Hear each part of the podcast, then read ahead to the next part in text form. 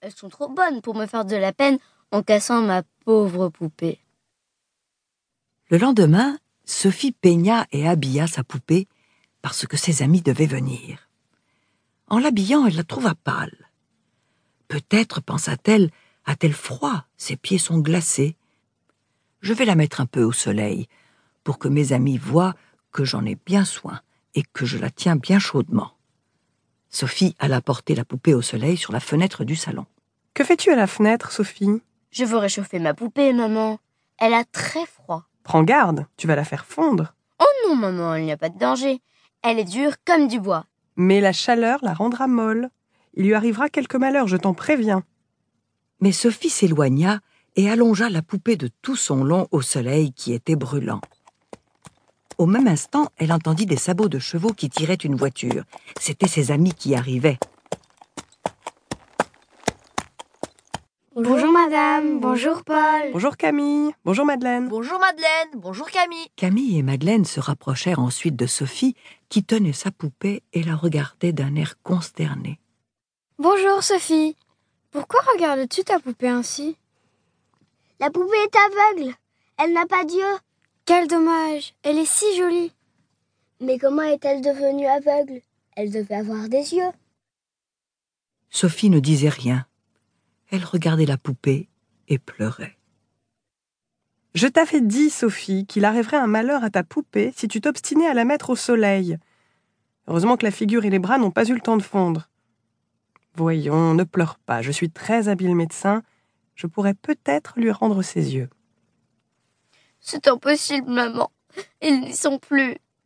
Madame de Réan prit la poupée en souriant et la secoua un peu. On entendit comme quelque chose qui roulait dans la tête. Ce sont les yeux qui font le bruit que tu entends. La cire a fondu autour des yeux et ils sont tombés. Mais je tâcherai de les ravoir. Déshabillez la poupée, mes enfants, pendant que je préparerai mes instruments. Aussitôt, Paul et les trois petites filles se précipitèrent sur la poupée pour la déshabiller. Sophie ne pleurait plus. Elle attendait avec impatience ce qui allait arriver. La maman revint, prit ses ciseaux, détacha la tête cousue à la poitrine. Les yeux qui étaient dedans tombèrent sur ses genoux.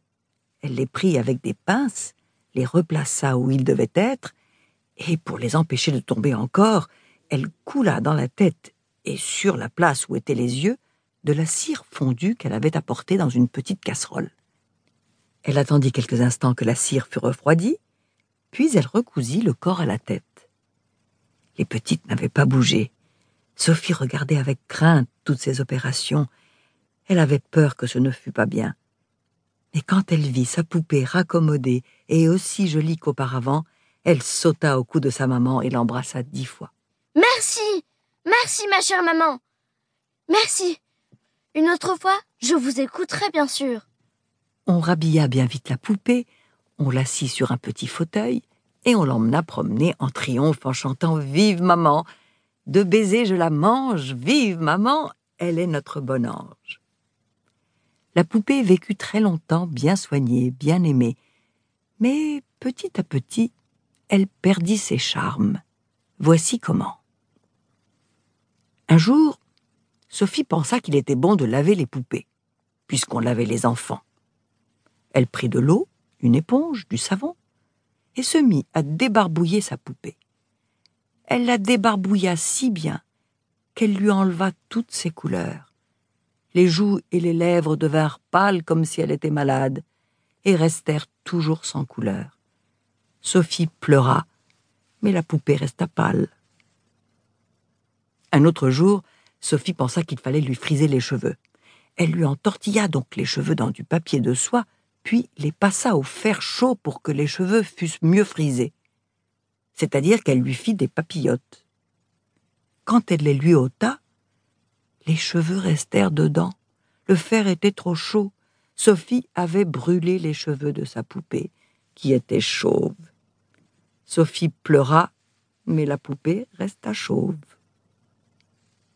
Un autre jour encore, Sophie, qui s'occupait beaucoup de l'éducation de sa poupée, voulut lui apprendre à faire des tours de force. Elle la suspendit par les bras à une ficelle. La poupée, qui ne tenait pas bien, tomba et se cassa un bras. La maman essaya de le raccommoder,